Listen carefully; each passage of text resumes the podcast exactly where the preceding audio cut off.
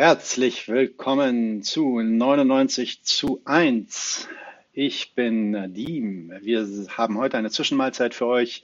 Wir werden nämlich über die Wahlen in Peru sprechen und dazu heiße ich erstmal willkommen Herrn Anton. Herzlich willkommen, Anton. Wie geht's? Hallo. Ja, super. Alles gut. Wir haben ja heute was Interessantes äh, zu verkünden. 99 zu 1 hat nämlich seinen ersten Südamerika-Korrespondenten, Herrn Anton. Äh, der wird für uns jetzt so viel wie möglich Content äh, über Südamerika produzieren und dann auch die äh, Interviews und, und Reports quasi zu diesem Thema leiten. Deswegen ziehe ich mich jetzt auch gleich zurück. Ich bin auch gar nicht vorbereitet. Äh, ich sehe deswegen auch so ein bisschen komisch aus. Ähm, Anton, bist du ready für dein erstes Interview? Ja, natürlich. Alles klar, dann bin ich mal weg und ich übergebe an Anton. So. Also Peru hat einen neuen Präsidenten gewählt. In der Stichwahl am vergangenen Sonntag setzte sich, wie es gerade aussieht, der linke Lehrer vom Land und Gewerkschaftsführer Pedro Castillo gegen äh, seine Herausforderin Keiko Fujimori mit einem hauchdünnen Vorsprung durch. Keiko Fujimoris Vater Alberto Fujimori wurde wegen Menschenrechtsverbrechen äh, verurteilt. Castillo hatte im Wahlkampf zuvor angekündigt, natürliche Rohstoffe zu verstaatlichen und eine verfassungsgebende Versammlung der sozialen Bewegungen einberufen zu wollen.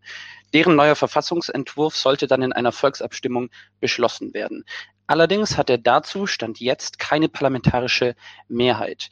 Keiko Fujimori hat inzwischen in bester Trump-Manier bereits den Vorwurf des Wahlbetruges erhoben und ja, möchte jetzt auch auf juristischem Wege mit einer Armee an Anwälten das Wahlergebnis anfechten und auch Unruhen äh, sind nicht auszuschließen. Deswegen haben wir uns zwei hervorragende Experten eingeladen, nämlich äh, Quincy Stemmler und Dr. Guillermo Ruiz. Herzlich willkommen. Ähm, Quincy studiert Polit also studierte Politikwissenschaft, ähm, ja zunächst im, im, Bachelor und dann äh, im Master politische Theorie an der Uni Frankfurt und ja, promoviert derzeit an der Universität äh, zu Gießen, also Uni Gießen. Ähm, sein Themenbereich dazu ist der Bergbau und soziale Konflikte in Peru und Kolumbien. Er lebt gerade in Lima und ist dort Gastwissenschaftler an der Katholischen Universität, war zeitweise auch Dozent an der staatlichen Uni San Marcos und arbeitet neben der Promotion als freier Journalist zu Peru. Ähm, ich kenne ihn besonders von seinen hervorragenden Beiträgen über Peru auf Amerika 21. Herzlich willkommen, Quincy. Ja, hi Anton, freut mich heute hier zu sein. Und unser anderer Gast heißt Dr. Guillermo Ruiz. Er ist gebürtiger Peruaner, hat das erste Staatsexamen in Recht an der Universidad San Marcos de Lima abgeschlossen. Dann hat er erst äh, einen Master und dann seinen Doktortitel in Politikwissenschaften an der Freien Universität in Berlin erlangt. Er forscht über Rassismus und öffentliche Verwaltung für die Sozialfabrik in Berlin. Außerdem hat er verschiedene Beiträge über den peruanischen Staat und den Fujimorismus veröffentlicht. Ähm, ich kenne ihn auch von der letzten Ausgabe von Deutsche Welle Español zu den Wahlen in Peru. Herzlich willkommen, Guillermo. Ja. Ja, Jetzt ist vieles passiert. Äh, Guillermo, du hast in der Sendung bei Deutschlandfunk Espanol damals vor der Wahl von Fujimori gewarnt, mit ganz drastischen Worten. Warum?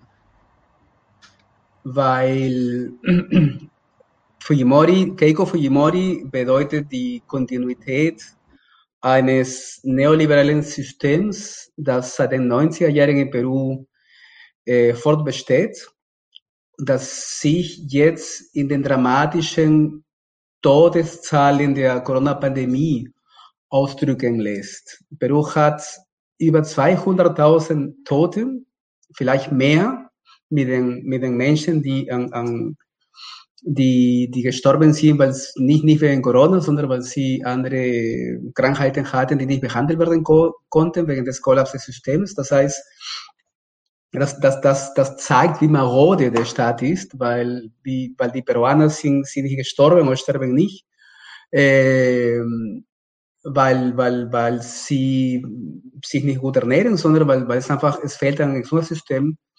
Äh, in Peru gibt es momentan um die 25 Prozent äh, Menschen, die in Armut leben und die 35 Prozent Menschen, die, die in Risiko leben, in Armut zu geraten. Und das sind, das sind die, das sind die Folgen dieses Systems. Und was noch dazu kommt bei Fujimori, bei der Partei äh, Forza Popular von Keiko Fujimori, ist die, die Verwicklung, die, die, die, sie haben ein Netz über die ganze, seit den 90er Jahren an Seilschaften mit Korruption äh, verwickelt ist. Sie, diese, diese Partei und diese Gruppierung basiert auf, auf, auf Korruptionsaffären, Korruptionsvernetzungen. Äh, äh, aus dem Grund war Keiko Fujimori in Vorbeugehaft, äh, ich glaube 18 Monate. Und der Staatsanwalt Peru in Lima äh, fordert für sie äh, 30 Jahre Gefängnis zusammen äh, mit für andere 34 äh, Mitglieder ihrer Partei. Wow, das ist echt beeindruckend. Ähm, ich habe damals dann noch gehört, dass sie im Wahlkampf sogar noch immer eine Erlaubnis gebraucht hat, ähm, um herumreisen zu dürfen. Oder? Also das ist sozusagen so äh, stark sind die Korruptionsfälle, dass sie eine, eine Erlaubnis brauchte von der Justiz, um Wahlkampf machen zu dürfen. Und wenn ich mich nicht irre, darf sie auch nicht das Land verlassen. Oder? Genau, sie darf das Land nicht verlassen. Und es war eigentlich verwunderlich, dass sie überhaupt freigelassen wurde, äh, weil alle Indizien sprechen gegen sie, dass sie und, und, und Leute, die mit ihnen zusammenarbeiten, und deswegen hat der Staatsanwalt äh, die Partei Fujimoris als kriminelle Organisation äh, bezeichnet äh, und kategorisiert. Und, und aus dem Grund äh, ist es wirklich verwunderlich, dass Fujimori äh, frei ist frei läuft und dass sie noch dazu um die Präsidentschaft kandidieren kann, das Präsidentschaft kandidieren kann. Das ist wirklich, äh, das, das zeigt quasi die Macht, die der quasi der Clan Fujimori, die Familienpartei, immer noch in den staatlichen Institutionen hat, in der Edukative äh, zum Beispiel.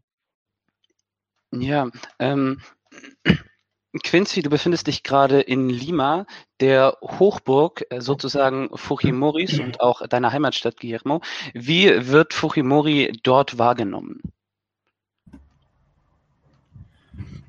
Ja, ähm, genau. Ähm, also was man vielleicht dazu noch sagen muss, wir hatten ja jetzt die, die äh, zweite Wahl, also in, in Peru oder allgemein in, in, in vielen Staaten in Lateinamerika hat man ja ein präsidentielles Regierungssystem, äh, wo dann immer ähm, der oder die Präsidentin direkt gewählt wird. Und dann zuerst, wenn sie nicht schon im ersten Wahlgang irgendwie ähm, mehr als, also eine absolute Mehrheit hat, mehr als 50 Prozent der Stimmen, muss man dann nochmal in eine Stichwahl gehen in der dann die beiden Kandidaten in der ersten Runde die meisten Stimmen hatten, dann nochmal gegeneinander antreten. Wir kennen das, also in Europa kennt man das ja zum Beispiel aus Frankreich. Und äh, dieses Mal war es so, dass, ähm, dass wir eigentlich da gar kein klares Feld hatten in der ersten Wahlrunde. Also allein schon in den Umfragen gab es irgendwie eine, eine komplette Unklarheit darüber, wer jetzt äh, die nächste Favoritin ist, der nächste Favorit. Ähm, es gab irgendwie so genauso sieben Kandidaten, die mehr oder weniger gleich auflagen. Und dann kam es so in der ersten Wahlrunde, wie es auch schon ein bisschen die, die, die Umfragen heraus, äh, vorhergesagt haben, dass wirklich dann kein Kandidat über 20 Prozent kam. Also das muss man sich mal vorstellen, das ist schon äh, ähm, wirklich sehr, eine sehr extreme Fragmentierung. Pedro Castillo, der hatte die erste Wahlrunde gewonnen mit 19 Prozent, was dann auch sehr überraschend war. Aber danach kam Keiko Fujimori mit 13 Prozent der Stimmen. Danach kam ein ultrarechter Kandidat, Lopez Aliaga hieß der. Danach gab es andere, ja, meistens eher auch irgendwie so rechte oder Mitte-Rechts-Kandidaten. Äh, äh linke Kandidaten gab es dann nicht so viele. Und die kamen dann, ähm, genau waren dann mehr oder weniger fast gleich auf. Und man muss sagen, dass Keiko Fujimori ist jetzt zum dritten Mal in der, ähm, in die Stichwahl gelangt. Ähm, bereits 2011, 2016, auch bei den Wahlen kam sie jedes Mal in die Stichwahl. Damals immer in der ersten Wahlrunde mit über 40 Prozent, also auch noch mit dieser starken ja, durch, durchaus vielen wirklichen Anhängerinnen, die richtig von ihr überzeugt waren. Und dieses Mal war es aber so, dass ähm, Furimori, dass sich die Rechte eigentlich in den letzten Jahren seit 2016 ziemlich stark gespalten hatten. Und zwar 2016, Furimori hatte mit nur knapp 40.000 Stimmen verloren gegen einen anderen äh, wirtschaftsliberalen Kandidaten, der ziemlich unbeliebt war, der dann im Parlament kaum Stimmen hatte, kaum Sitze. Und Fujimori hatte eine Parlamentsmehrheit und hat dann eigentlich die ganze Zeit nur blockiert. Dazu werden wir wahrscheinlich später auch noch mal genauer ähm, kommen. Aber genau, dann gab es noch diese Korruptionsvorwürfe gegen sie.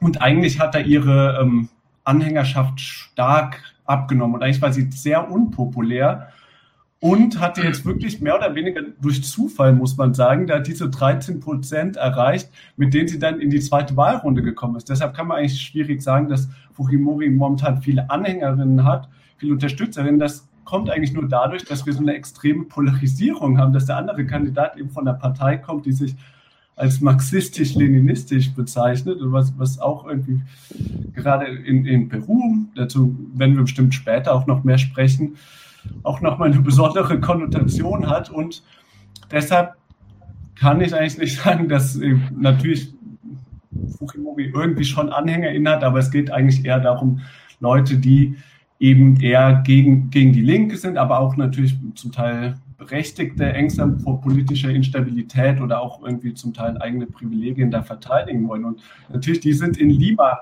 ganz stark vertreten.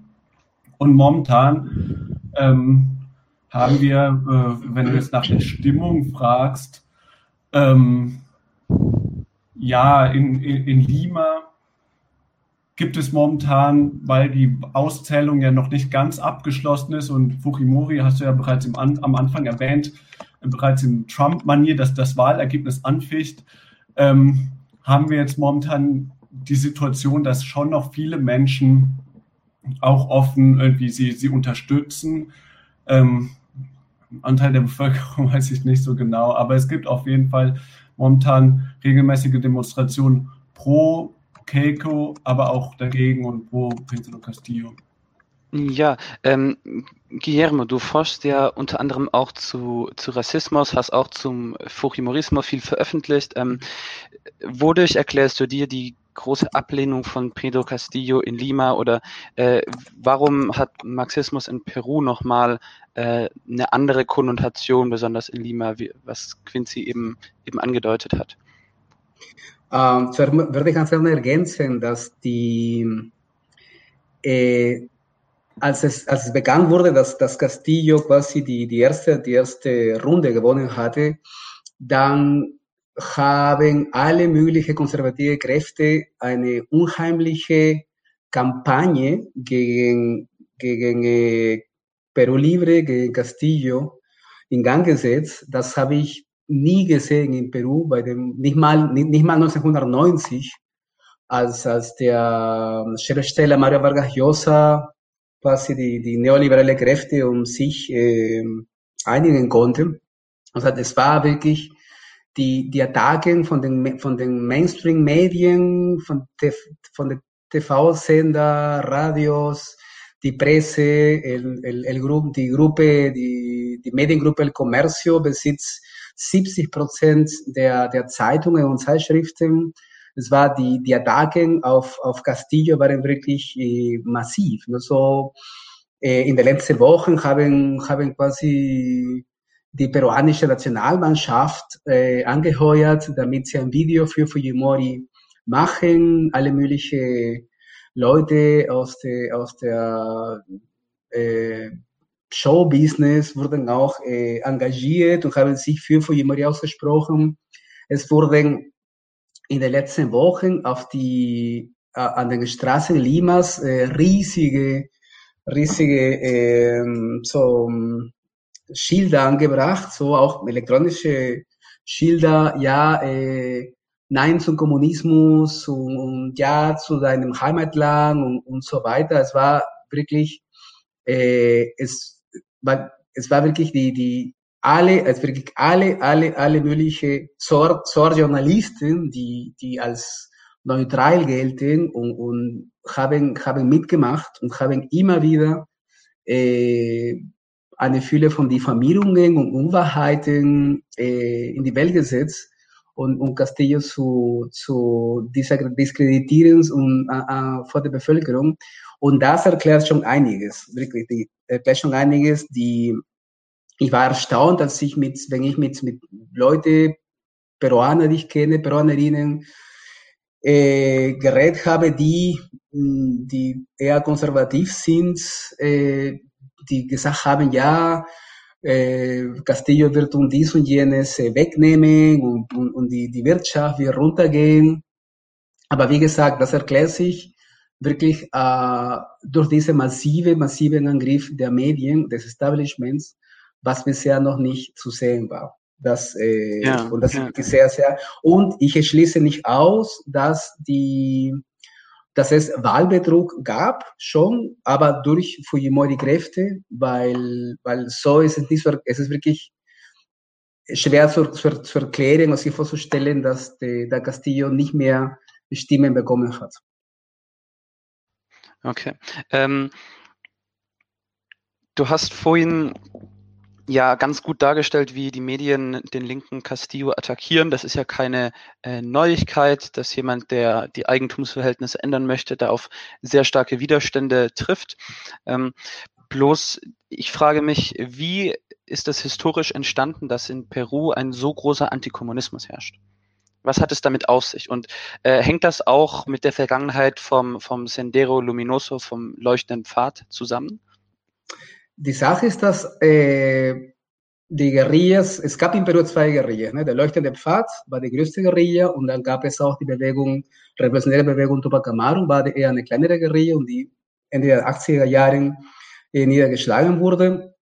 Als der Staat, als der Staat die, die, die Guerilla, der leuchtende Pfad besiegt, dann war es nicht nur ein militärischer, militärischer Sieg, sondern war auch ein, ein politischer und kultureller Sieg über, über die Guerilla, aber auch über alles andere, was mit Kommunismus zu tun hätte. Ab dem Moment ist, äh, äh, wurde eine, eine massive durch, durch, durch, durch, die, durch die TV, durch, durch, die, durch, durch Fernsehen, durch die Medien, durch die Bildung, durch die Schulen, eine, eine massive Kampagne äh, durchgeführt, die sich über die ganzen Jahre erstreckte, um, um alles, was, was äh, zum einen um neo, die neoliberale Ideologie zu, zu legitimieren ne?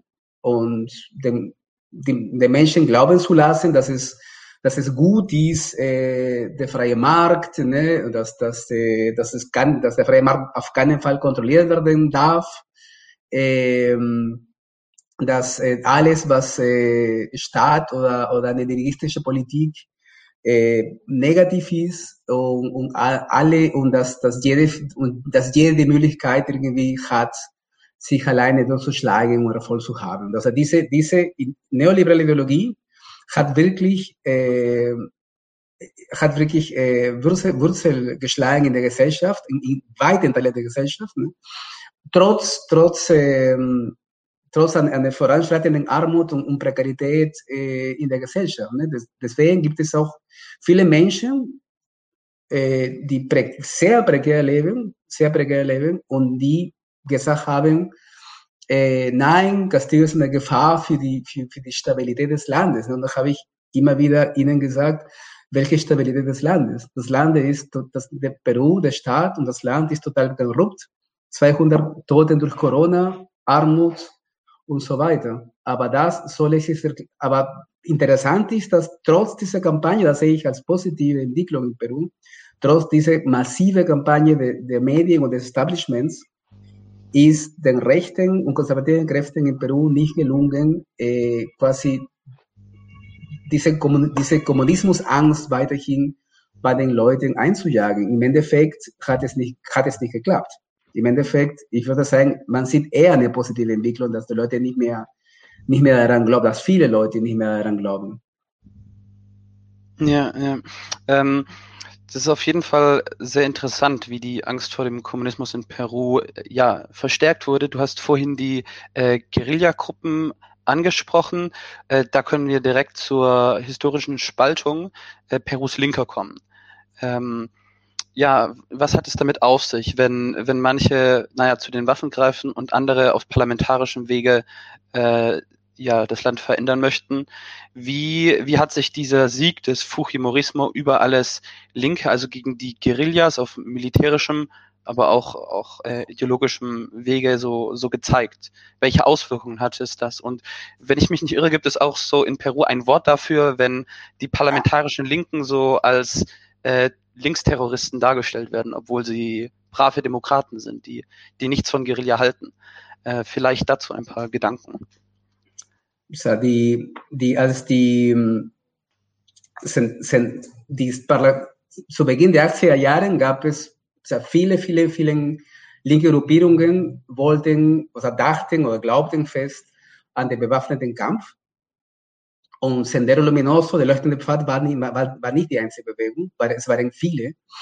Uh, die Sache ist, dass sie sind die einzigen, die, die das umgesetzt haben. Und die anderen sind quasi, äh, sind dem parlamentarischen Weg gefolgt. Ne? Und im Laufe de, de, des, des Bürgerkrieges, des, des inneren Konfliktes in Peru, diese linke Gruppierungen, viele Anhänger von diesen Gruppierungen sind in die Guerillas gegangen. Und der Rest haben sich entschieden, den Staat äh, zu unterstützen, auch militärisch unterstützen. Äh, zum Beispiel bei der, bei, bei der Organisation von Bau, Baumilizen auf dem Land waren auch sogenannte linke Gruppierungen, parlamentarische linke Gruppierungen beteiligt. Als, als äh, die Guerillas besiegt wurden zu Beginn der 90er Jahre, 93, 95, dann hatten diese linken Parteien keine Basis mehr, weil sie hatten, sie hatten die letzten, die letzten 10, 15 Jahre einfach 10 Jahre keine, keine Basisarbeit mehr geleistet. In den Slums, beim Bauerngemeinschaft und so weiter. Und diese, diese Praxis hat sich vorgesetzt. Ne? Sie, in, in Peru, die, die, Linke, die Linken seit, den, seit Mitte der 90er Jahre oder seit 90er Jahren sind zu Berufspolitiker geworden. Und das drückt sich aus heutzutage. Wir haben eine, eine Gruppierung, ein linken Bündnis, äh, gemeinsam für Peru von Veronica Mendoza, die 9% bei diesen Wahlen äh, äh, bekommen hat. Und wir haben die Bewegung von Castillo, Patria Libre, die quasi die Institutionalität in Frage stellt. Ne? Sie, sind, sie sind quasi, sie sie stellen in Frage genau diese parlamentarische Linke, die weit weg von der Basis sind und, und, und, und, und die, die wiederum aus dem Grund nicht, nicht, nicht mehr Stimmen erlangen konnten. Ja, interessanterweise ähm, ja, hatte auch Pedro Castillo ein paar prominente Unterstützer, äh, unter anderem, also halt vor allem ja Unterstützer, die in der ländlichen Bevölkerung besonders berühmt und beliebt sind, wie er auch. Da gab es beispielsweise Yarita Lisset, die Chicha-Sängerin oder wie heißt der nochmal, der, der, der kleine, diese Comedian-Duo, ähm, der heißt irgendwas mit El, El Cholo, wie heißt der nochmal?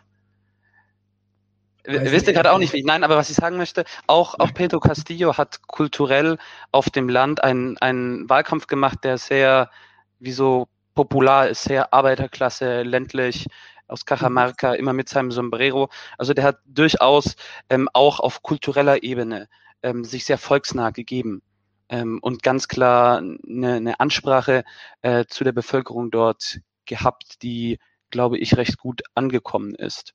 Ähm, Nochmal vom, ja, von dieser ganzen roten Angst, die es in Peru gibt mit der Medienlandschaft, das hat natürlich ja Pedro Castillo starken Schaden zugefügt. Wir haben gerade eben einige Kommentare gehabt, die ähm, würde ich eventuell mal kurz einblenden. Einmal äh, Charo Men Mendil, Korruption, Ermordung, gezwungene Sterilisation von vielen Frauen in den Anden Perus. Das alles repräsentieren die Fujimoris, extreme rechte Gruppierung. Die sind wirkliche Terroristen nie wieder Fujimori. Und Hans Meyer fragt, wie hoch ist die Wahrscheinlichkeit, dass es zu einem Putsch gegen Castillo kommt? Also, wir hatten ja vorhin schon gesagt, ähm, dass Fujimori bereits den Vorwurf des Wahlbetruges ja medienwirksam erhoben hat. Gab es dafür denn überhaupt irgendwelche Beweise oder ist das so wild äh, an den Haaren hergezogen? Vielleicht Quincy? Ja. Genau, vielleicht Quincy. Genau. Äh, was ich aber noch sagen wollte zum historischen Kontext, ähm, genau, auf jeden Fall, das, das hat Guillermo sehr gut beschrieben, wie das eben, also diese, quasi die, diese, diese Angst vor, vor allem Linken, wie das sehr ähm, instrumentalisiert wurde vom, vom Staat, von, von Medien. Ähm, aber dazu möchte ich noch sagen, das ist ähm, aber nicht alles Quatsch. Und zwar finde ich gerade beim leuchtenden Pfad muss man ähm, ähm da auch ziemlich drauf eingehen, ähm, dass der leuchtende Pfad eigentlich als eine sehr kleine sektiererische extrem autoritäre Gruppe gegründet wurde. Also genau, Guillermo hatte das gut beschrieben. Es gab auch schon in den 60er Jahren kleine Guerilla-Organisationen, die wirklich dann auch mit diesem Sinne, auch im Sinne von Che Guevara, wir, wir sind Guerilla, wir, wir greifen nur militärische Ziele an, wir ähm, wollen, wollen irgendwie das Volk für, für unsere Sache überzeugen, ähm, weil, weil, weil wir uns anders keine Stimme ver, äh, verschaffen können. Und beim leuchtenden Pfad handelte es sich aber ein, um eine kleine Gruppe eben um so einen, um einen ähm, ja, Philosophieprofessor in den 70er Jahren haben die sich gegründet, ähm, die eben ganz radikal waren und die eben auch eine sehr ganz seltsame esoterische Auslegung des Marxismus hatten. Da eben hatte der, der ihr Anführer Abimael Guzman mehr oder weniger gesagt, ja, der ähm, hm, ich, ich habe quasi die Wahrheit für mich erkannt. Ich bin der Einzige, ich bin das einzige Sprachrohr. Es war so eine quasi religiöse Organisation. Und dieser leuchtende Pfad ist sehr brutal gegen die Zivilbevölkerung vorgegangen. Eben, hat nicht nur militärische Ziele angegriffen, hat gerade unter der Andin, gerade unter der Quechua-Bevölkerung große Massaker verübt und auch dann gegen die sogenannte Elite, Lima Mittelschicht, ähm, Bombenanschläge auf Einkaufsstraßen und so weiter. Also ich will sagen, das ist eben nicht alles nur, nur Quatsch und, und eine hypothetische Angst. Dazu muss ich aber auch noch sagen, war der leuchtende Pfad sehr stark vor allem gegen Link vorgegangen, weil da eben gesagt wurde, ja, jeder, der sich uns nicht anschließt, ist ein Verräter, ist irgendwie gefährlich. Und vor allem wurden GewerkschafterInnen, ähm, linke Bürgermeister, vor allem diese parlamentarische Linke, wurde da zum Ziel und wurde massenhaft ermordet. Also das will ich nur sagen, dass es da eine durchaus berechtigte Angst gibt und dass gerade dieser leuchtende Pfad eigentlich für, wirklich so das, das hässlichste Bild der einer seltsam esoterisch autoritären Linken steht. Das nur so vorweg. Ähm, genau, aber jetzt sind wir natürlich in der Situation und das ist dann eben das Ding, das wird immer eingesetzt gegen alles mögliche Linke. Also eben bei Pedro Castillo wurde gesagt, wer irgendwie jetzt eine, irgendwelche da Reformideen hat und dann ist sogar Pedro Castillo ist wirklich ziemlich links. Dieser, dieser, dieser Vorwurf des Terrorismus wird auch gegen, gegen den jetzigen Präsidenten, der eigentlich ein Liberaler ist, vorgeworfen. Immer bei ihm ist das sehr schnell, du bist ein Kommunist, du bist ein Terrorist. Ähm, Terukeo heißt das Wort, was, was Anton da eben gesucht hatte. Genau, und momentan sind wir auch in, dem, in der Situation, dass, ähm, genau, du meintest das eben, die, die Frage ähm, mit, mit, mit einem Putsch oder auch, auch mit, dem, mit dem Wahlbetrug, ob, da, ob das da irgendwie, ähm, ob da quasi die Wahl jetzt noch, noch gestohlen werden kann. Genau, also da zwei Sachen. Das eine ist eben, jetzt geht diese Angst um, die ja durch die, die Medien ähm, ziemlich, die da konzentriert sind auf wenige reiche Familien, stark ähm, auf, aufgewiegelt wurde. Und ähm, Leute haben jetzt wirklich Angst, ja, jetzt kommt irgendwie die, die absolute linke Diktatur und Terroristen kehren an die Macht. Es gab auch immer Vorwürfe, ähm, dass, dass es da auch Sympathisanten gab bei Pedro Castillo gegen den, ähm, ähm, gegenüber dem leuchtenden Pfad. da würde ähm, ich kurz dazu reingrätschen, ja. weil ähm, häufig wird medial Peru Libre, die Partei, mit der Pedro Castillo äh, angetreten ist, als marxistisch-leninistisch abgestempelt. Und da wird gesagt, der tritt bei denen an, das heißt, der ist auch so. Ja. Jetzt ist es von meiner Erfahrung her aus Lateinamerika aber so, dass häufig Gewerkschafter äh, keine eigene Partei haben und sich dann halt eine Partei suchen. Ähm, und so scheint es ja auch mit Pedro Castillo gewesen sein, zu sein, oder? Also der, der Gewerkschafter hatte, konnte mit seinen, äh, seiner Gewerkschaft nicht mehr schnell eine Partei haben und da der Vorsitzende von Peru Libre eh nicht antreten durfte, weil er ja wegen Korruption verurteilt wurde. Ich kann gar nicht beurteilen, inwiefern das echte Korruption war oder politisch motiviert. Äh, der Kandidat, also behauptet, es sei politisch motiviert gewesen natürlich. Äh, seine Gegner sagen, das ist Korruption gewesen. Vielleicht kannst du was dazu sagen, Guillermo. Ähm, wie, wie ist das also wie marxistisch äh, oder leninistisch ist Pedro Castillo wirklich oder ist er in Wirklichkeit nicht doch einfach nur ein linker Gewerkschafter, der halt eine Wahl gewonnen hat und jetzt äh, ja eine, eine reformistische Realpolitik fahren wird? No, zuerst ein bisschen ergänzend zu dem, was Quincy erzählte zum leuchtenden Pfad und wie es war. Ähm, zu meinen stimmt schon, dass der, dass die Guerilla leuchtende Pfad ähm, gewaltsame Aktionen äh, unternommen hat. Äh, es war eine Guerilla, die Guerilla unternehmen gewaltsame Aktionen, aber es muss, da man darf nicht vergessen, dass die, ein großen Teil der Militäraktionen waren, die, die Militärs haben, haben verstanden, sie können diese Guerilla nicht besiegen allein. Und deswegen haben sie Bauernmilizen organisiert, zum Teil gezwungen, zum Teil freiwillig. Und deswegen gab es Zusammenstöße auch äh, zwischen Guerilleros und äh, um Bauern. Ne? Also auf beiden Seiten gab es Bauern.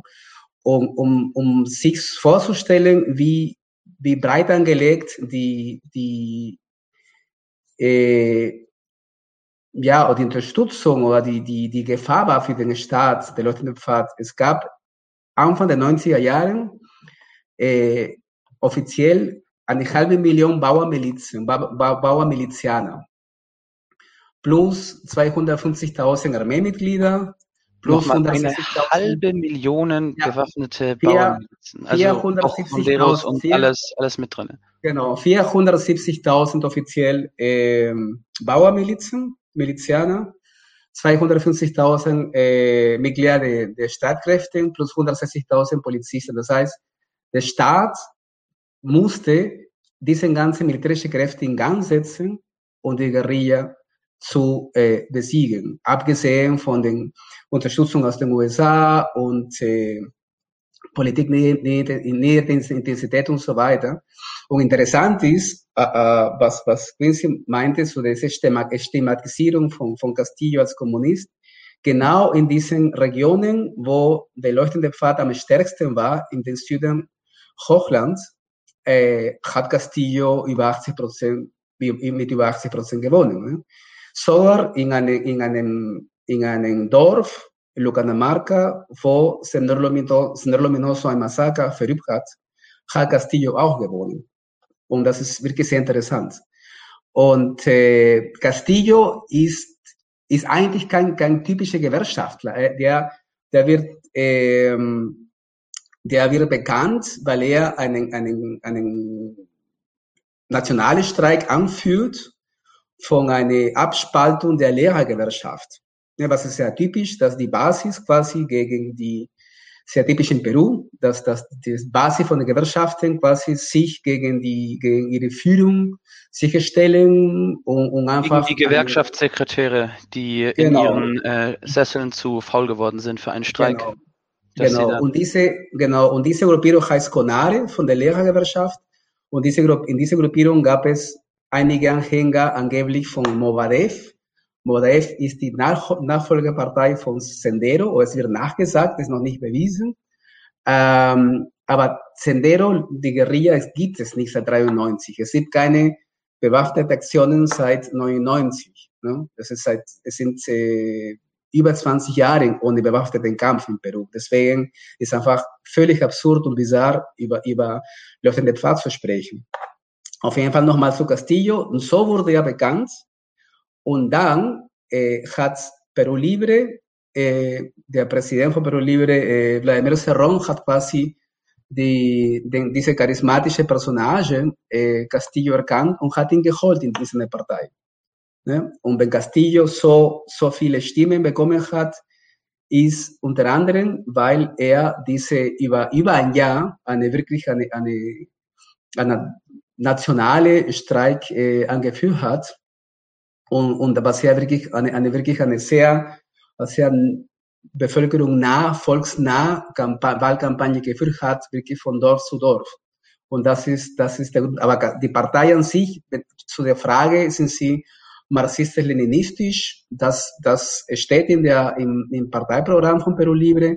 wie sie das auslegen, aus dem, aus dem, was ich gehört habe von Vladimir Serrón, ich, ich verbinde sie eher oder näher zu, zu, zu dem Movimiento Bolivariano in Venezuela, zu, zu sogenannten Mitte-Links-Regierung wie Evo Morales oder Chavez oder Absolut. Maduro. Das ist, das ist Auch was wenn es natürlich Unterschiede gibt, aber man sieht Gemeinsamkeiten. Also ähm, Wladimir Serón könnte man als, als Chavista oder, oder Evista schon durchgehen lassen, während Pedro Castillo zumindest äh, in meiner Wahrnehmung doch äh, in meiner Wahrnehmung her doch immer deutlich moderater aufgetreten ist. Also genau, nie so ist ein religiöser, ein religiöser Mann, ne? Also, der ist sehr religiös, gehört an der evangelikalen Gruppe an, Gruppierung an. Und genau, das, das kann man nicht sein, dass er Marxist ist oder so überhaupt nicht.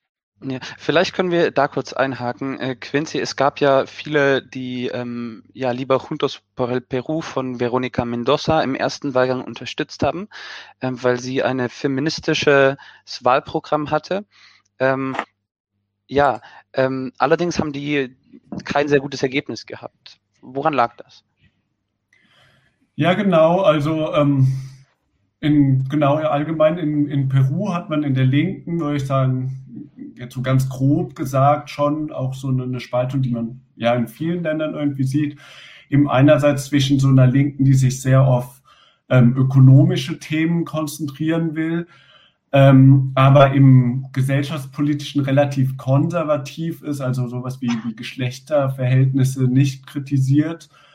Ähm, und auf der anderen Seite eben die, die progressive Linke, die auch eben so einen intersektionellen Ansatz hat, eben sagt, wir müssen ähm, also ähm, linke Programmatiken immer mit feministischen Programmatiken und immer auch mit Umweltschutz verbinden. Und da gab es eben in Peru diese Spaltung, die auch schon vor, vor ein paar Jahren da ähm, ähm, eine wichtige Rolle gespielt hat. Und zwar bei den letzten Kongresswahlen sollte es da eine linke Allianz geben zwischen Peru Libre und Veronica Mendozas Partei ähm, Nuevo, Nuevo Peru und jetzt ist sie in einem Wahlbündnis Juntos para Peru angetreten.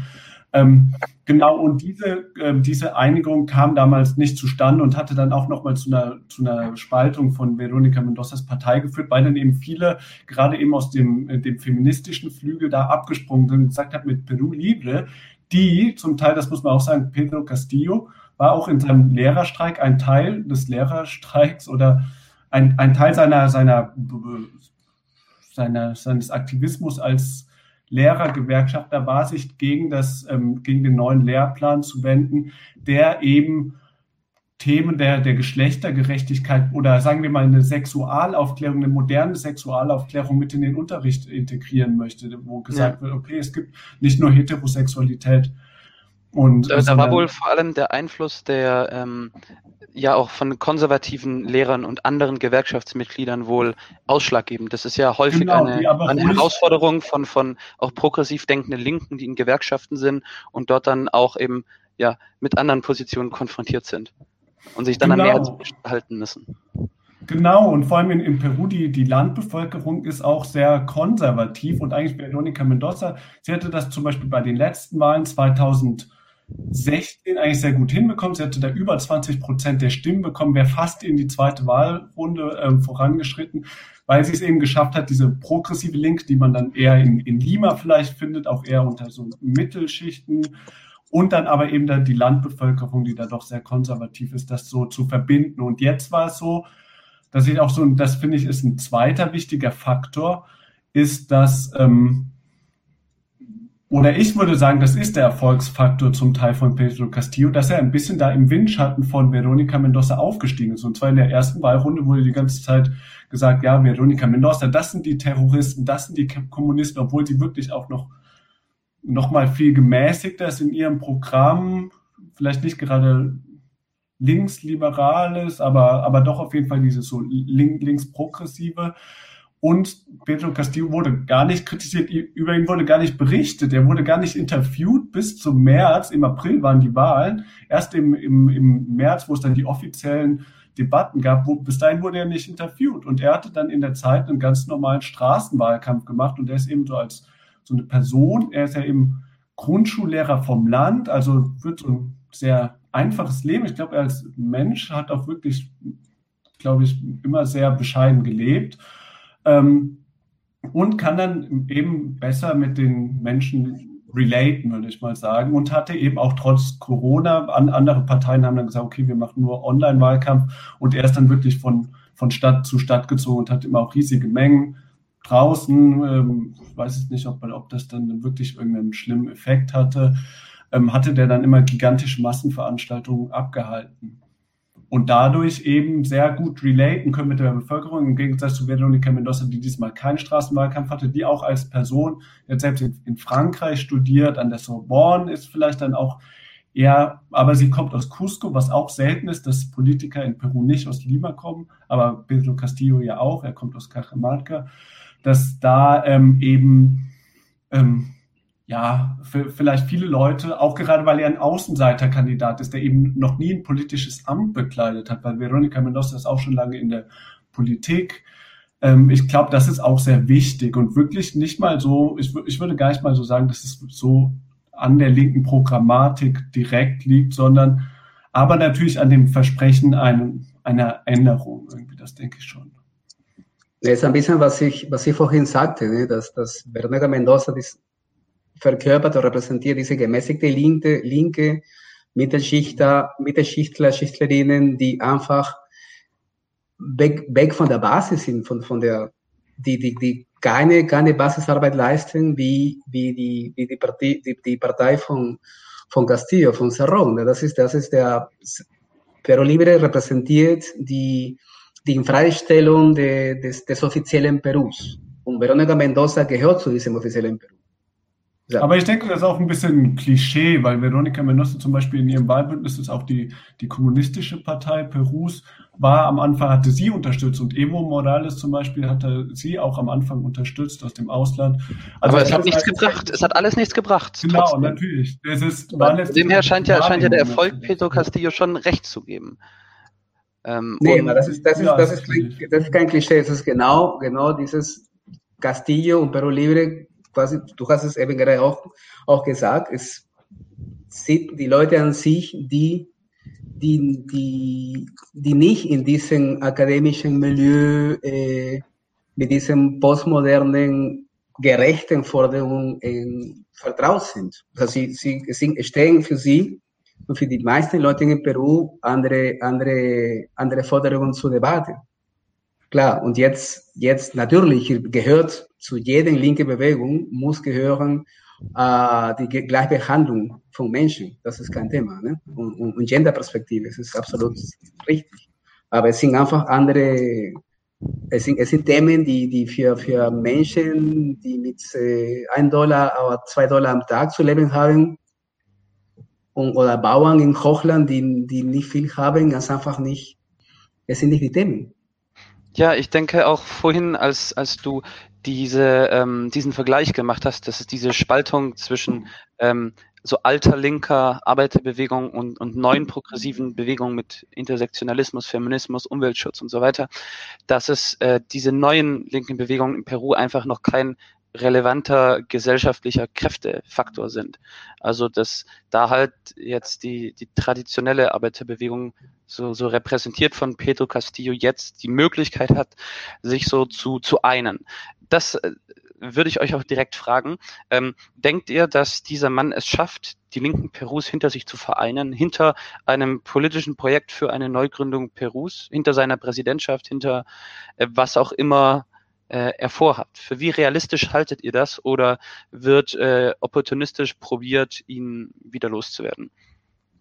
Naja, also zum, jetzt in der zweiten Wahlrunde hatten, hatte sich die Linke natürlich hinter ihm, also trotz der, der Spaltung, die ich ja äh, angesprochen hatte, haben sich alle, haben alle linken Kräfte ihn unterstützt. Und ich denke, jetzt ist da auch ein bisschen die Frage, ähm, wie sich das dann ähm, zeigt. Zum Beispiel, da kann man auch sagen, Pedro Castillo war auch der Einzige, der sich dann letztlich dann doch auch mit, mit Vertretern von ähm, jugendlichen LGBT-Aktivistinnen getroffen hat ähm, Keiko Fujimori, da ist das, ähm, wäre das gar keine Möglichkeit gewesen. Also das muss man auch sagen, dass das jetzt auch keine Besonderheit irgendwie Castillos ist, dass er da ähm, auch in der, in der Vergangenheit da irgendwie ähm, ja, so, ein bisschen antifeministisch war. Das, das ist leider das Normale, muss man sagen.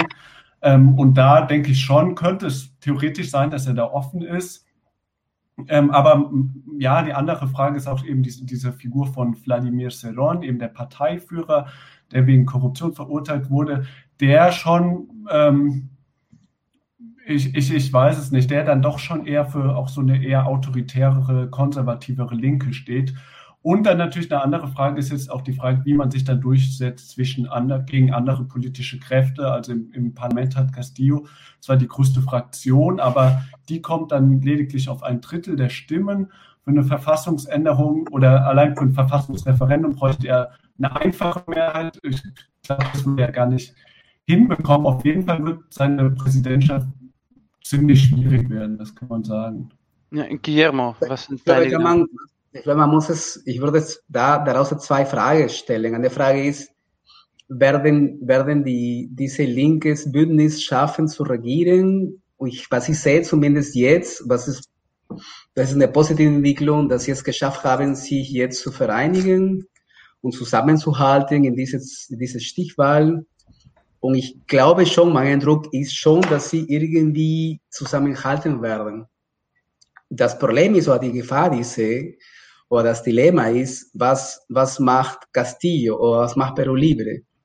Folgen sie einer etwas radikaleren Politik, die von, von der Partei, von, von Peru Libre, oder lassen sich von den gemäßigten konservativen Linken und Veronica Mendoza eher beeinflussen und kooptieren?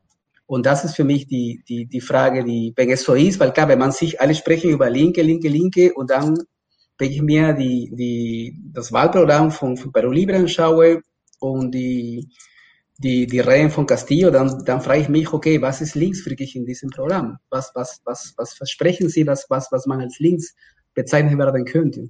Und da sehe ich wirklich stinknormale, gerechte, sozialdemokratische Maßnahmen, die dringend umzusetzen sind. Und was Sie schon schaffen könnten, falls falls es, es wurde vorhin über Putsch gesprochen, sie könnte schon schaffen, so klare Regeln, ne? zum Beispiel, dass das Großunternehmen nicht dauerhaft von Steuern entlastet werden, zum Beispiel, oder dass Großunternehmen und Konzerne einfach endlich mal ihre Steuer zahlen oder nicht befreit werden. Äh, darüber hinaus wird man sehen, und was die Frage, und die zweite Frage wäre inwieweit ist jetzt Castillo in der Lage, diese Linke zu vereinigen Castillo glaube ich nicht. Er hat nicht die Kapazität, er ist nicht, er ist nicht, er ist nicht die Person dafür. Die Frage wäre, inwieweit es hat Peru Libre die, die Fähigkeit, eine breit angelegte linke Bewegung zu schaffen. Und das, das weiß ich nicht. Das wirklich, ich kenne dafür Serrón nicht so gut.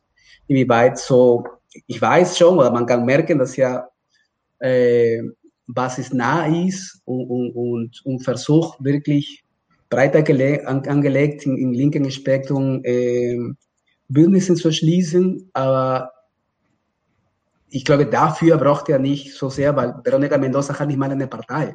Sie musste sich auch eine Partei äh, leihen. Also die Basis, sie, sie haben eigentlich keine Basis. Wie Pedro Castillo auch, der, der musste sich ja die Partei auch äh, genau, leihen, aber die Gewerkschaft hatte er. Genau, aber die Berlin ist jetzt schon, klar. Ja, die Partei ist klar. Ja, das heißt, ähm, das heißt, Peru Libre, also Seron hatte schon mal den richtigen Riecher, zumindest äh, Pedro Castillo zu fragen, ob er nicht Präsidentschaftskandidat für seine Partei werden möchte. Ja. Jetzt ist die Frage so, wer, wer schafft es sozusagen? Äh, Quincy, was, was sind deine Gedanken? Denkst du, Pedro Castillo kann es schaffen, die ganzen Basisbewegungen, die Gewerkschaften, die jetzt jahrelang äh, Richtung Lima demonstrieren gegangen sind und für Unruhe gesorgt haben, denkst du es, der schafft es, viele von denen hinter sich zu vereinen? für ein neues politisches Projekt? Ja, ich denke, ähm, ja, ein, eine Frage wäre dann auch, ähm, mh, eben inwiefern da, ähm, ich weiß, es ist vielleicht ein bisschen nervig, das jetzt wieder nochmal zu betonen, aber ich finde zum Beispiel bei Vladimir Seron, ähm, er wurde damals wegen Korruption verurteilt. Er ist schon länger auch Gouverneur in einer Provinz in Peru. Natürlich sind die, die Gouverneure selbst ähm, relativ beschränkt in ihren Fähigkeiten, aber ich finde, man muss sagen, er hatte keine Ähm, also laut, laut, dem, was ich bis jetzt weiß, er hatte keine gute Regierungszeit. Und ich muss auch sagen, es gibt dann auch nochmal die Frage, es gibt viele gute Reformvorschläge von, von Castillo, aber dann ist auch natürlich die Frage, wird das gut umgesetzt irgendwie? Also momentan, er hat jetzt sich auch ein gutes ähm, Berater-Team zusammengestellt. Ähm, lange Zeit war aber relativ unklar, wie genau will er die Reform durchführen und sowas. Und ich finde, man, wir, wir, wir sehen es ja, also ich will das jetzt natürlich nicht irgendwie unterkomplex darstellen, aber wir sehen ja schon ein Beispiel von Bolivien und Venezuela, dass diese Idee, dass man die Rohstoffe für ähm, zum Wohl des Volkes sozusagen um ähm, irgendwie be beansprucht und umverteilt, dass das auch ähm, ja eben ganz unterschiedliche Wege gehen kann. Eben einmal äh, Venezuela ähm, das, das Beispiel der, der wirtschaftlichen Katastrophe, das andere Beispiel Bolivien, was ein extremes Erfolgsbeispiel in der Region ist. Und also das denke ich, das eine, ein bisschen sagen wir mal, wie man das handwerklich umsetzen wird, diese Reform, wenn es überhaupt dazu kommt. Und dann natürlich, denke ich, ist aber echt die große Frage, wird er die fünf Jahre durchregieren können? Dann ist überhaupt die Frage, wird er überhaupt zum Präsidenten ernannt werden? Weil das haben wir jetzt schon ein paar Mal hier leicht angesprochen, aber vielleicht sollten wir darauf auch nochmal genau eingehen. Momentan er wurde noch nicht als Präsident bestätigt. Ähm, es, es, fehlen, eben haben wir es mal nachgeschaut, noch zwei Wahlurnen, die auszuwerten sind. Ähm, er ist auch, auch ziemlich sicher, hatte die Mehrheit der Stimmen. Und auch wie Guillermo das gesagt hat, möglicherweise gab es da auch noch Wahlbetrug von Seiten Fujimoris, die, die ja, und das ist jetzt keine Verschwörungstheorie, sondern in der Vergangenheit hat eben die, der, der Fujimori-Clan systematisch Wahlen gefälscht. Mhm. Ähm, und jetzt versucht eben Fujimori dieses Wahlergebnis anzufechten und ähm, hat schon eben genau, wir haben das gesagt, äh, Anton hat das in der, ähm, in der Einleitung gesagt, hat schon quasi die, ich sage immer, die Avengers der besten Anwälte Perus engagiert, die jetzt nach irgendwelchen Kleinigkeiten suchen, nach kleinen Unregelmäßigkeiten und sie möchte hunderttausende WählerInnen stimmen, gerade aus armen, andinen Regionen, wo Castillo gestimmt wurde, möchte sie jetzt annullieren lassen. Ähm, und wir haben das ja auch schon im Wahlkampf gesehen, die, die Medien, die da auch konzentriert sind, und das ist auch jetzt nicht irgendwie, okay, ja, die, die Mainstream-Medien und, und irgendwie, ähm, das ist also auch, auch kein vereinfachtes Denken, sondern wir haben wirklich Beispiele gehabt von Journalistinnen, Redakteurinnen, die gefeuert wurden dadurch, weil sie gesagt haben, sie möchten nicht voreingenommen, also sie möchten nicht nur pro Fujimori berichten, sondern sie möchten ausgewogen berichten. Das, das, das gibt es, das sind keine auch keine irgendwelchen äh, Verschwörungsideologien. Deshalb denke ich, ist da auf jeden Fall die Gefahr jetzt überhaupt, glaube ich, und das wäre dann wirklich, glaube ich, erst der nächste Schritt zu überlegen, was kann da Castillo machen? Und die Frage ist, wird, wird er überhaupt Präsident werden? Und wie ja, das, würde, ich würde Quincy da zustimmen. Also ich, ich, äh, ich kann wie gesagt, ich habe wirklich diese, diese Vereinigung vom Establishment, von, von, von rechtskonservativen Kräften in Peru, äh, es war, es ist massiv wie noch nie gesehen und deswegen, klar, ich kann, ich könnte auch wirklich nichts. Es sieht so aus, als ob er, ich glaube schon, dass er zum Präsidenten ernannt wird am Ende, aber so, ich glaube, einfach wird es nicht sein, glaube ich. Ja, ähm, nochmal noch mal zum Thema, dass er immer als Kommunist dargestellt wird ähm, und zur Medienlandschaft. Es gab da diesen einen Artikel in der Welt äh, von äh, wer war das, wer war das? Der Journalist heißt Tobias Käufer, der einen Artikel veröffentlicht hat, der scheint wohl ganz viele peruanische Medien sich angeschaut zu haben und hat es dann übersetzt. Äh, boah, da, da hat es nur so, ähm, so von der Wirkung, das war einfach so eine riesige Portion rote Angst. Also das hatte, hatte gar nichts mit inhaltlichen Forderungen zu tun, äh, was Castillo für Peru machen möchte, sondern hatte so vom Subtext her hatte ich das Gefühl, vielleicht gibt es ein paar äh, Kommunisten, denen, die den deswegen jetzt unterstützen werden, aber ein Großteil der Leute soll, soll Angst vor dem haben. Das ist so, so ein bisschen der, der Unterton. Ähm, und ich, ich denke, teilweise tun Linke diesem Mann auch keinen Gefallen, wenn sie ihn stolz, das ist unser Kommunist, so jetzt äh, da irgendwelche Sachen in diesem Ton veröffentlichen, sondern ist halt ein linke Gewerkschafter vom Land und mit einer bisschen radikaleren Partei. Und jetzt werden wir ja sehen, was die Zukunft bringt, für was für einen Kurs sie sich entscheiden und was sie überhaupt erkämpfen können. Ähm, genau. ich würde mich nochmal gerne zu, zurückkommen zum Wahlkampf und zu, zu den Themen. Ähm, was hat Pedro Castillo denn alles angekündigt? Was ist sein Programm oder sind seine wichtigsten Forderungen?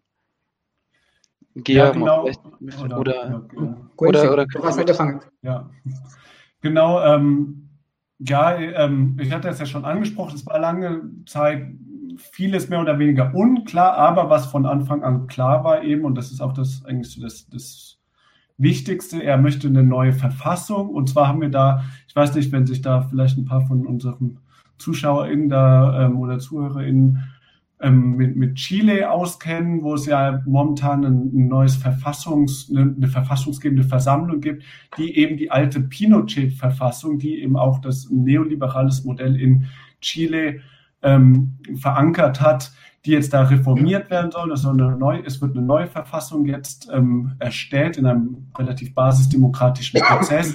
Und das ist eben auch Castillos Idee für Peru, denn in Peru ist genau dasselbe äh, passiert unter der Präsidentschaft Fujimori. 1992 hat Fujimori das Parlament ausgeschaltet, die Gerichte ausgeschaltet, das Militär hergenommen, um sich zum Alleinherrscher zu äh, ernennen und hat dann eine neue neoliberale Verfassung verabschiedet, die dann wahrscheinlich auch durch Wahlbetrug nur abgenommen wurde. Und Castillo möchte jetzt eine neue Verfassung und da steht er jetzt auch nicht allein da irgendwie am linken Rand, sondern das möchten sehr viele. Letztes Jahr gab es Massendemonstrationen im November, als der sechste Präsident innerhalb kurzer Zeit abgesetzt wurde. Ähm, und genau, die Idee ist eben jetzt eine neue, nicht neoliberale Verfassung, ähm, auch, auch in Peru basisdemokratisch mehr oder weniger ähm, äh, durchzubringen oder zu, ähm, zu erstellen, zu konstruieren. Und auch ein anderer wichtiger Punkt, den er schon genannt hat, oder sagen wir zwei wichtige Punkte. Einer wäre, die Rohstoffe des Landes, die Ressourcen unter staatliche Kontrolle zu bringen, und zwar wie in Bolivien, nicht einfach verstaatlicht, wie das zum Beispiel in Venezuela war, wo man dann einfach, das Öl verstaatlicht hat, was aber auch, ja, äh, da, darauf will ich jetzt nicht zu genau eingehen, aber in Bolivien hat man es eben so gemacht, Evo Morales ist damals in den 2000er Jahren hingegangen, hat zu den großen Rohstoffkonzernen gesagt, entweder wir erhöhen jetzt die Steuern ganz, ganz stark und, und die Konditionen für den Staat verbessern sich. Wir, beenden jetzt diese Politik der ewigen Steuerentlastungen. Ähm, oder wir werden das Unternehmen verstaatlichen. Und dann haben eigentlich alle Bergbaukonzerne und Erdgaskonzerne gesagt, ja, okay, ähm, dann, dann äh, erhöhen wir halt die Steuern und da hat der Staat dann Da, da muss ich mal kurz reinkrätschen, weil in Bolivien ist es schon so, äh, da gab es ja den, den Krieg des Gases, es wurde ja in der neuen Verfassung steht ja, es gehört dem bolivianischen Volk und der Staat, äh, es wurde verstaatlicht für die Bevölkerung sozusagen. Aber es sind private und, Unternehmen auch. Ja, warte, das, das große Staatsunternehmen, äh, größte Staatsunternehmen, YPFB, der, der, der Gaskonzern dort, ähm, der ist in staatlicher Hand. Aber man hat private Investitionen, 49 Prozent, hat die 50 plus 1 Regel, dass halt die Privaten bis zu äh, die Hälfte rein investieren dürfen. Und also da, da würde ich schon sagen, ähm, wenn man das jetzt irgendwie als, als kapitalistisch, sozialdemokratisch, reformistisch kategorisieren möchte, dann doch auf der linken Seite, dass eher, eher äh, die staatliche Planung ganz knapp gewonnen hat gegen den, gegen den Markt. Wenn ich jetzt von, von der Gewichtung her, von der Frage, wer am Ende die Entscheidungsmehrheit hat, das ist in Bolivien schon der Staat und die Regierung und damit der Präsident. Ähm, und aber natürlich, der, der Erfolg in Bolivien, glaube ich, lag vor allem auch, hing damit zusammen, im, im Gegensatz zu Venezuela, dass dort sehr viel in äh, produzierendes Gewerbe investiert mhm. wurde, sehr viel äh, in die Wirtschaft wieder hinein investiert wurde, Infrastruktur, Bildung und so weiter. In Venezuela wurde das nicht so intensiv diversifiziert, die Wirtschaft. Mhm. naja, mit den Wirtschaftssanktionen und dem Embargo, dann ist ein Land schnell ähm, in den Knien. Aber Quincy, du äh, veröffentlichst ja viel zu Ressourcen. Welche ähm, ja, was für einen Ausblick siehst du dort? Was sind so die großen Konflikte mit Ressourcen, mit Gas, mit Minerei? Und welchen, welchen Handlungsspielraum könnte der Staat denn äh, durch eine Nationalisierung der, der Rohstoffe bekommen? Worauf muss er achten, damit er über den Extraktivismus hinausgehen kann und die Wirtschaft diversifizieren kann und produktiv etwas aufbaut? Genau, also in Peru ist vor allem der Bergbau sehr stark, Erdgas und, Erdöl sind eher, eher da, da unwichtig. Und man muss sagen, in, in, Peru hat man ja eben ein sehr neoliberales Modell. Man hat eigentlich kaum staatliche Beteiligung und auch nur eine sehr geringe Besteuerung bei den, ähm, beim Bergbau. Und man muss eigentlich sagen, das Einzige, was Bergbau auch ähm, volkswirtschaftlich für ein Land bringt, sind äh, Steuereinnahmen, weil Ber Bergbau eben sehr wenig, sehr wenig Verflechtungen vor Ort schafft, eigentlich kaum, äh, also eigentlich keine wirtschaftlichen Vorteile für lokale Bevölkerung, aber auch nicht mal groß für ein Land, da der Bergbau eben immer sehr isoliert ist, ein, ein internationales Unternehmen kommt, errichtet irgendwo eine Kupfermine im mitten des Nirgendwos und transportiert dann den rohen Kupfer ab, der dann irgendwie in, in Japan ra raffiniert wird. Und da ist eben das Einzige, was, was der Staat davon hat, oder die, die Gesellschaft, neben den ganzen negativen Umweltfolgen, die es gibt, also das einzig Positive sind da die, die Steuereinnahmen. Und genau, und das hatte. Die Produktion ähm, findet dann in Japan oder in, in anderen Ländern statt. Das ist ja das, das, das große Dilemma, genau. dass, dass dort keine genau. wirklich so wirtschaftlich souveränen Länder sind.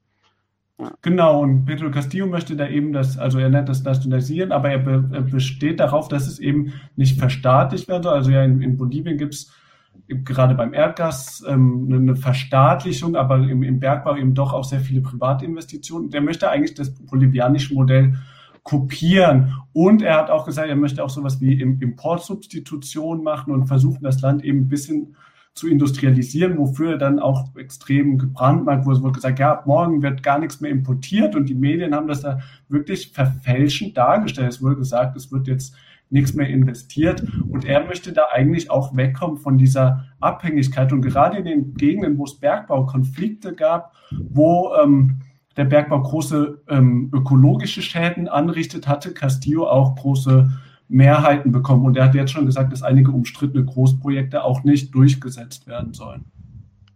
Aber ich muss dazu sagen, dass die, das, ist, das sind quasi Teile, Aspekte des Diskurses Castillos, aber nicht der letzten Tage oder der letzten zwei Wochen der Wahlkampagne. Ne? Dann ist er ein bisschen zurückgerudert. Also Pedro Franke, also ein Berater von ihm jetzt, hat auch gestern gesagt, dass, dass es, es wird keine Import, äh, Importsubstitution äh, umgesetzt und, und das wurde viel mehr über äh, eine Steuerbelastung für Bergbauunternehmen, so wie in Bolivien.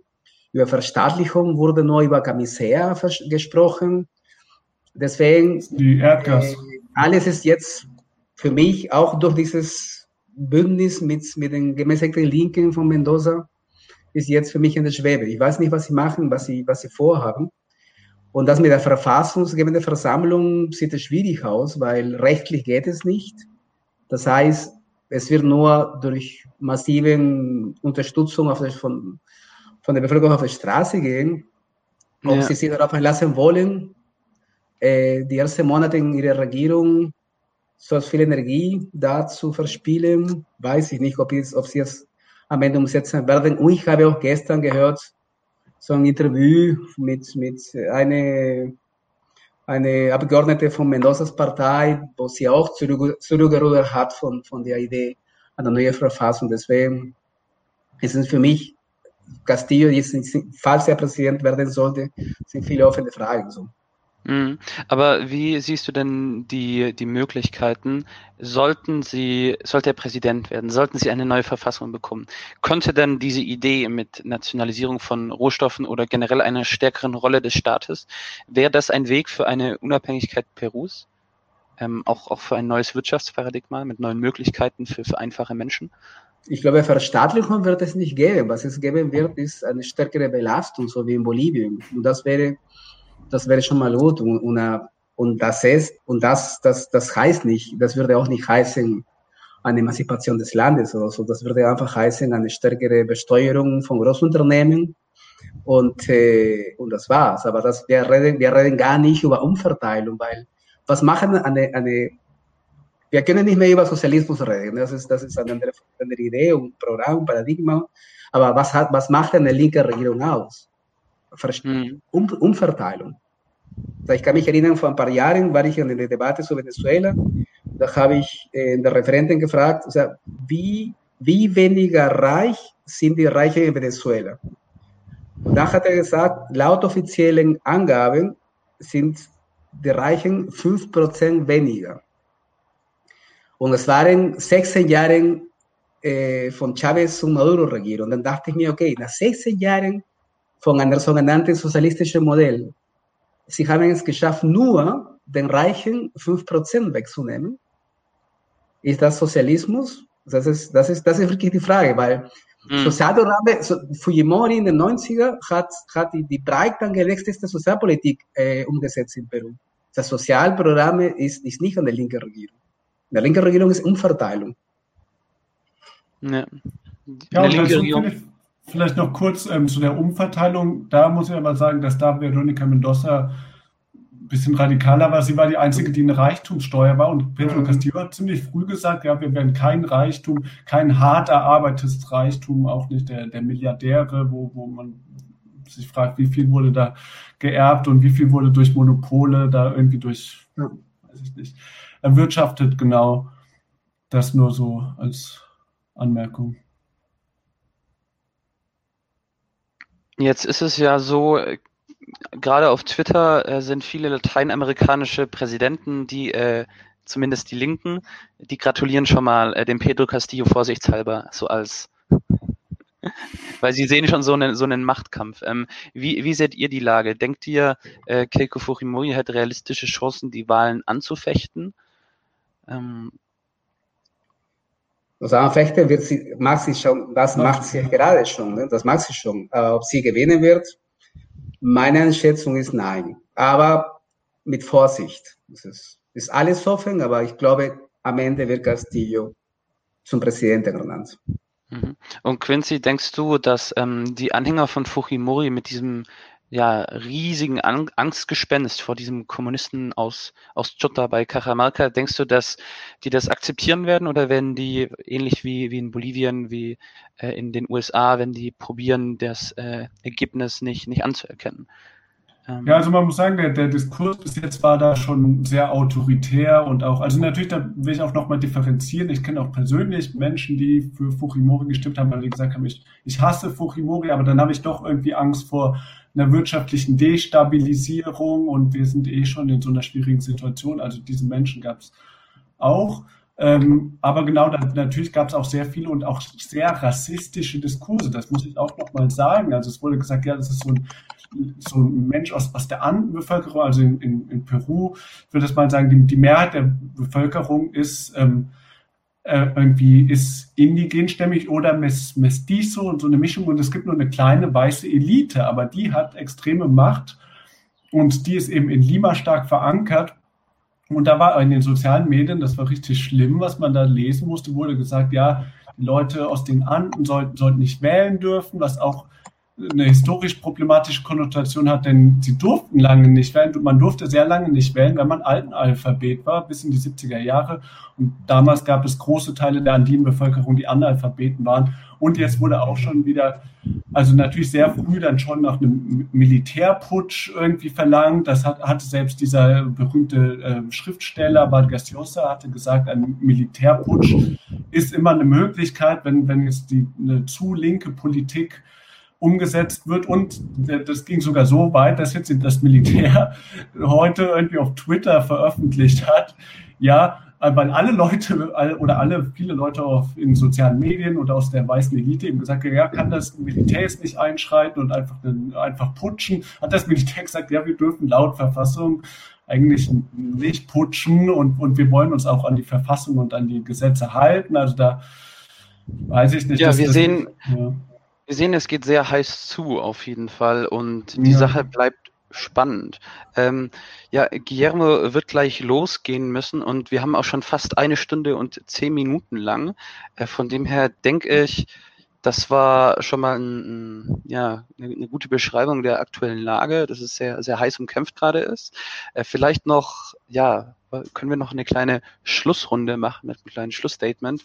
Was denkt ihr, wie äh, wird das weitergehen? Äh, Quincy, vielleicht machst du einfach weiter.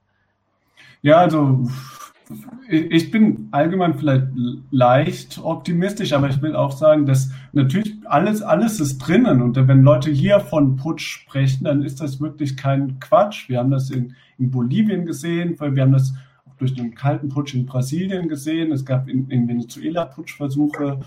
Ähm, ja, ähm, aber trotzdem bin ich eher positiv gestimmt. Ich glaube, Castillo wird schließlich zum Präsidenten ernannt werden. Ich glaube dann aber auch nicht, dass die Regierung möglichst viel umsetzt wird. Aber ich denke, allein eine leichte Steuererhöhung, wenn das irgendwie schon möglich wäre, wäre auf jeden Fall gut. Er möchte auch viel mehr in Bildung und viel mehr in Gesundheit investieren. Und ich denke, auch da, ähm, das ist auf jeden Fall gut. Und eigentlich bin ich da äh, leicht optimistisch. Aber auf der anderen Seite eben ist die Frage, wie sehr werden die Rechten blockieren und auf der anderen Seite auch, wie wie gut wird das eben, wie ich das schon erwähnt habe, handwerklich umgesetzt und wie viel zum Teil ist das dann wirklich einfach die Frage, wie viel, wie gut werden die finanziellen Mittel, die durchaus schon da sind, die dann aber oft einfach irgendwie versickern, wie gut wird, werden diese Reformen ja. durchgesetzt irgendwie. Mhm. Okay, vielen Dank. Ich denke noch zum, um, ich bin, ich bin mit Quincy einverstanden, aber ich denke, dass die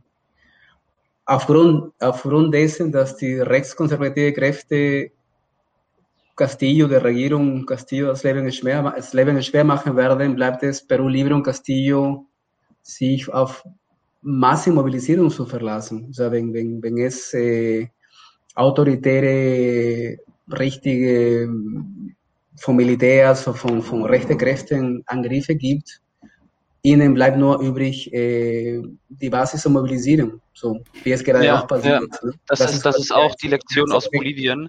Ähm, der, der Putsch wäre gar nicht möglich gewesen, hätten die Gewerkschaftssekretäre nicht mit den Putschisten verhandelt und äh, die, die Blockaden wieder aufgehoben. Also das Ding hätte man auch äh, auf der Straße gewinnen können.